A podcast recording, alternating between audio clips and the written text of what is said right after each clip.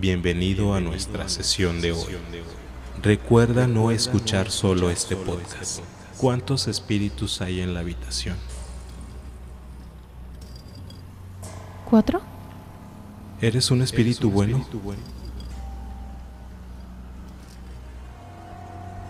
Dice que no. ¿Cómo te llamas?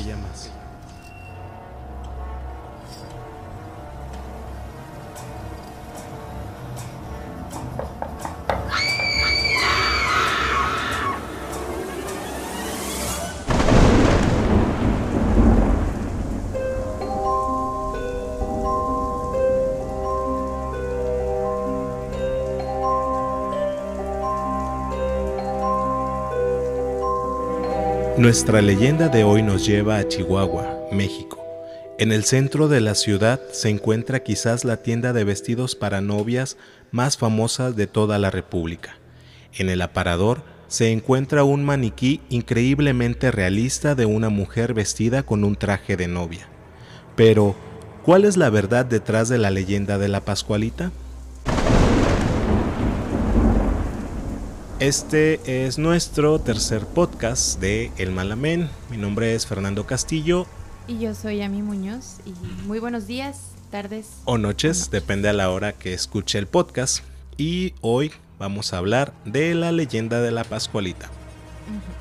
Bueno, pues la Pascualita, esta novia, apareció por primera vez el 25 de marzo de 1930 y durante casi 90 años este maniquí ha seducido a visitantes de todas partes del mundo con su enigmática belleza. Llama la atención de la gente la Pascualita debido a que sus ojos vidriosos, su cabello, el rubor de su tono de piel, el, que pueda, el hecho de que se le pueda ver las venas en las manos, las arrugas que tiene en las palmas y sus uñas desgastadas la hacen ver increíblemente realista y sorprendentemente similar a la hija fallecida de la dueña original de esta tienda. Esto mismo ha generado que las personas estén muy convencidas de pues que la, la, pascualita o la chonita como también se le conoce es no es en realidad un maniquí sino un cadáver embalsamado que se encuentra en excelente estado de conservación eh, por su porte y su figura, la Pascualita fue considerada por décadas la novia más bonita de Chihuahua y alrededor de ella comenzaron a tejerse muchos mitos y leyendas. ¿Qué te parece si leo eh, la leyenda o no sé si sea una de las leyendas porque dependiendo de las personas como que va cambiando un poco la Sí, como toda leyenda. La leyenda.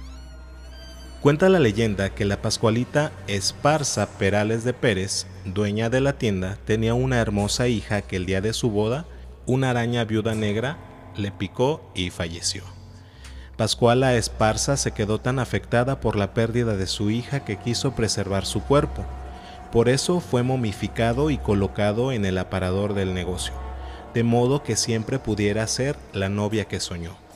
Este rumor fue tan potente que los lugareños se sintieron molestos y Pascuala Esparza comenzó a recibir llamadas telefónicas de acoso.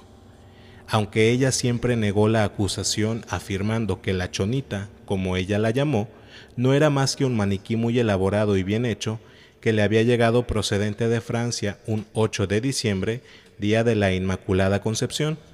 Sin embargo, nadie le creyó. Tras su muerte, en 1967, la tienda tuvo nuevos dueños, pero el maniquí se mantuvo en el aparador ante la sociedad que ya se había acostumbrado a su presencia y que dejó de llamarla Chonita para ahora ser nombrada popularmente como la Pascualita. Con el paso de los años, esta historia se ha vuelto cada vez más imaginaria, más, no sé, intensa. Exagerada. Exagerada. Eh, por ejemplo, una que yo llegué a escuchar de chiquita y que recuerdo nos pusieron incluso videos porque los veíamos en la primaria, era sobre que la, la, Pascualita tenía una visita nocturna de un mago francés enfermo de amor por ella, que según dicen, él la traía de vuelta a la vida y que cada noche baila con ella durante toda la noche, bebiendo y celebrando el poco tiempo que, que tienen para estar juntos, que pues es en, en la noche. También cuentan que la Pascualita con su mirada sigue a las personas que se acercan a la tienda o a los clientes que están ahí y que de vez en cuando cambia de posición cuando nadie la está mirando. Incluso llegaron a decir que caminaba por las noches. De hecho, creo haber leído en alguna página de leyendas que incluso la dueña eh, decía que a veces cuando pasaba por el aparador se sentía observada y sentía como si el, maniquí la siguiera con la mirada. Hay demasiadas leyendas, ajá, porque por ejemplo yo también llegué a, escuchar que ella se había muerto, la, la, hija de la que por cierto jamás se supo su nombre, me parece que ninguna de las leyendas, al menos en ninguna de las que nosotros leímos o que yo he escuchado, se llegó a decir el nombre de, su hija, pero yo llegué también a escuchar que ella había fallecido porque le había mordido una serpiente o porque le había picado un alacrán chiquito, que son pues los que tienen más veneno. Que mira, por cierto, en 2017, bueno, tiene ya muchos años en el aparador, pero en el 2017, ante la mirada estupefacta de los transeúntes, eh, simplemente desapareció, amaneció un día y ya no estaba en el aparador. Entonces, la novia, ahora sí que la novia más famosa de Chihuahua, pues ya no estaba ahí en el escaparate. Entonces dicen que al principio pues se sospechaba que había sido retirada por decisión de los propietarios nuevos de la tienda, pero después se supo que la misma administración no tenía que ver con, con la desaparición de la Pascualita. Bueno, pues ante todo ese alboroto, la población estuvo pues a la expectativa de dónde estaba. Comenzaron a investigar y todo apuntaba, según las personas, a que había sido robada por quién crees? Por el novio. No. se le llevó el mago. sí, no. Que la había, se le había robado un grupo delictivo y esperaban pedir una cuantiosa suma por su rescate. Entonces se consideró la posibilidad la posibilidad también de que pues coleccionistas de antigüedades estuvieran involucrados, que como tiene un valor histórico el maniquí, pues podría rebasar los millones de pesos. Entonces comenzaron también a hacerse investigaciones de tiendas rivales, de tiendas de vestidos de novias, o ya ves que la competencia pues siempre se pone así como que a los lados. Entonces que dijeran, no, pues es una guerra sucia el desaparecer la Pascualita. Pero mientras todas estas teorías, que pues la verdad son simplemente sensacionalistas, eh, después se dijo que se había visto que abordaba un taxi. Annabel. Eh, sí, se salió. la historia de Annabel le copió a la Pascualita. Así es. Lástima que no tenemos los derechos de autor. Pero ya después, este, después de tantas reacciones en redes sociales y de que personas llamadas influencers reaccionaran y externaran pues su preocupación porque no estaba, que es casi casi es como si vas a Chihuahua es Sí, tienes que ir a la Pascualita. Tienes que ver la Pascualita. Entonces después se supo que se había retirado para llevarla a la Ciudad de México donde fue exhibida.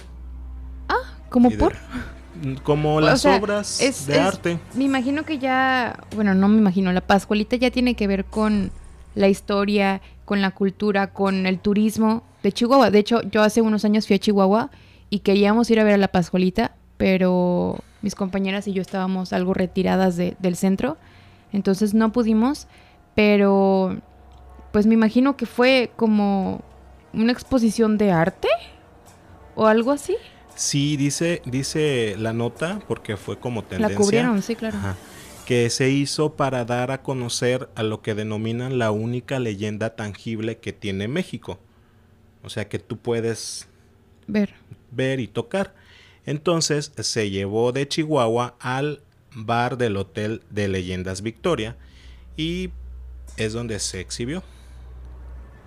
Esta es una de las leyendas más importantes de México y por ende de Chihuahua, porque creo que está casi al mismo nivel de, tal vez no es mundialmente conocida como La Llorona, pero creo que todos aquí en México la conocemos, ¿no? Tienes, Mm. si no la has ido a ver, por lo menos sabes qué es y cuál es la historia de la Pascualita cuando te dicen la Pascualita. Sí, o sea, es, es algo que pues muchos hemos escuchado. Incluso, perdone, me parece, sí, hasta extra normal fue a cubrir la historia de la Pascualita. Es que ya es algo que ha Como referente. trascendido. O sea, sí, sí, sí, es un referente. Y fíjate qué curioso que lo que le da la fama es lo inquietante que puede llegar a ser verla. Es que realmente, si, si uno ve las fotos, es muy bonita, es, es preciosa. Sí, se ve natural. pero la ves y. Y sí parece real, sí parece. Las manos tienen un detalle increíble que sí, sí parece que está momificada. Pero pues obviamente son leyendas y no sabes si sí o sí. Pero no habrá registros de, de la hija de la dueña original de la tienda, algún acta de nacimiento que pueda eh, respaldar la creencia de que puede ser su hija. Pues yo jamás he leído al respecto, jamás en las leyendas que yo he visto, pues obviamente no te manejan ese tipo de, información. Pero lo que sí dicen es que pues al nuevo propieta- propietario de esta tienda le gusta mucho tener la atención porque pues eso obviamente trae turismo, trae gente que entra y sale de la tienda, que está siempre al pendiente de ella. Entonces, pues no sé si será como toda una estrategia de, de mercado, ahora sí. O quizás también este, el hecho de investigar eh, a lo que podría llamársele racional, de decir, bueno, si se especula que es la hija de la propietaria, pues hay que investigar lo racional, ¿no? Ver si tuvo hijos, si falleció, eh, si, si murió exactamente a la edad del maniquí, que representa el maniquí. Pero más que eso yo creo que no se hace precisamente para continuar el misticismo, ¿no? Sí, sí, sí. O sea, se sabe que la hija de, de ella sí falleció, sí falleció el día de su, de, de su boda, pero no se sabe más, al menos No personalmente bajo jamás lo- registros o... No, Sí, digo, eso, eso también abona a que siga creciendo el misticismo por este tipo de, de leyendas eh, de México, que incluso hacen a México un atractivo turístico mundial precisamente por eso. sí, sí, o sea, incluso es tan, no sé, llamativo que mucha gente va a Chihuahua simplemente a ver a la, a la Pascualita. Es decir, si vas a Chihuahua y no ves la Pascualita es como no haber ido a Chihuahua. Changos, no fue Chihuahua. De hecho, ¿sabes qué me pasó a mí? Mm, Eh, tomando un poquito esa premisa. ajá. Fui a Guanajuato, estuve una semana y no fui a ver las momias. Yo Entonces se puede tomar como algo similar. Sí que fuiste, pero no fuiste. Yo fui hace mucho, de chiquita. A mí Guanajuato me encanta, es una ciudad a la que yo puedo ir y volver a ir, volver a ir, no me canso. Y de chiquita fui a las momias, pero desde entonces he vuelto a ir como cuatro veces y no he vuelto a ver las momias. Pero algo, por algo personal, pues que no, no me gustó el, el ambiente, se me hizo muy pesado, no sé, me dio hasta miedo. Pero... Regresando a la historia, por ejemplo, de la Pascualita, eh, yo no he ido, la verdad es que no he ido, pero dicen que tiene ya también creyentes que le dejan flores y velas afuera de la tienda y otros tributos, lo que yo creo que se podría considerar también como que alcanzó ya un estatus de santa. ¿La Pascualita? O Sí. sea, es tanto... ¿La, la idolatran? Que ya tiene, que ya pudiera haber alcanzado el estatus de santa. O sea, no oficialmente, sino que, no sé, hay gente que va y le deja ofrendas Como a una santa. como a una santa. Wow. O sea, el, el poder que tienen las leyendas. Así es, imagínate ser el dueño de la tienda y disfrutar de la fama que tiene y que no ocupas publicidad para vender. Promocionar tu tienda de Así novios. es. De hecho, si mal no recuerdo, si te ponías el vestido que portaba la Pascualita, era de buena suerte. El día de tu, de tu boda, pues. Y si no te queda Pues lo mandas, lo mandas a... arreglar. Exacto. O sea, sí, sí. Pero eso es lo que yo había escuchado.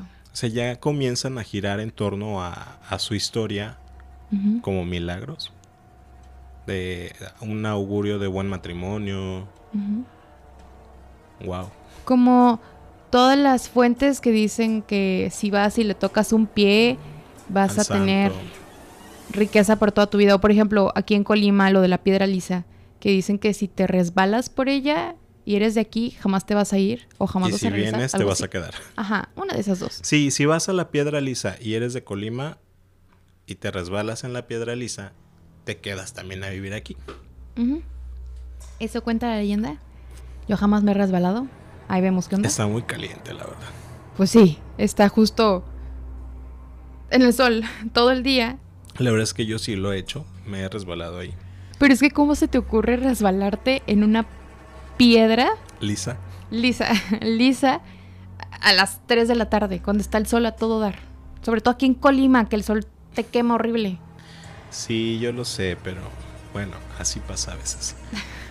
Sea verdad o no la leyenda, es indudable que los, los propietarios de la tienda gozan de la popularidad de esta figura enigmática y eso también nos llena de orgullo porque crece también el número de leyendas con el que cuenta México. ¿No lo crees? Así es. Y que hay un montón de mitos y leyendas. Imagínate por cada persona que va y la visita, una versión diferente de lo que le pudo pasar, de que si lo volteó a ver, de que si le cerró es. los ojos, o movió los dedos, o le hizo un milagro, alguien que se quería casar y fue y le pidió a la Pascualita y se casó y duró mucho su matrimonio. Sí, Quizás nunca Así lo es. sabremos, pero hay pero pues es, infinitas posibilidades de las leyendas. sí, como toda, todo mito, toda leyenda que conforme va pasando de boca en boca va cambiando y que al final terminas como con 15.000 variantes de una misma leyenda. Pero pues eso lo hace igualmente rico. Y lo hace único. Exacto.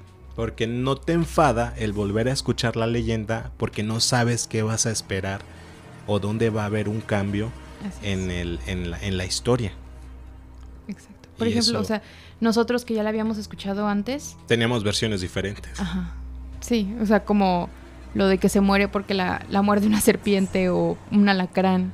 O porque oh, yo había escuchado que la habían dejado plantada y se había suicidado. ¿En serio? Entonces, como que ahí hay un intercambio de, a ver, tu versión, yo te doy mi versión y, Ujú, sí.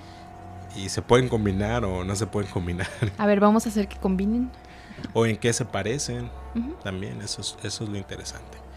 Pues hasta aquí termina nuestro podcast de hoy. Eh, antes de despedirnos, agradecemos también que este podcast no sería único si no tuviéramos también la producción y en la producción incluye lo que es la musicalización que es a cargo de quién. Kevin McLeod. Bueno, pues toda la musicalización es de él, es música libre de derechos que cualquier creador de contenidos puede utilizar siempre y cuando se haga el respectivo reconocimiento al talento, porque la verdad es que sí me da miedo alguna de esas piezas. Sí, están muy buenas las tres. Yo soy Fernando Castillo Y yo soy Ami Muñoz. y nos escuchamos en el siguiente podcast.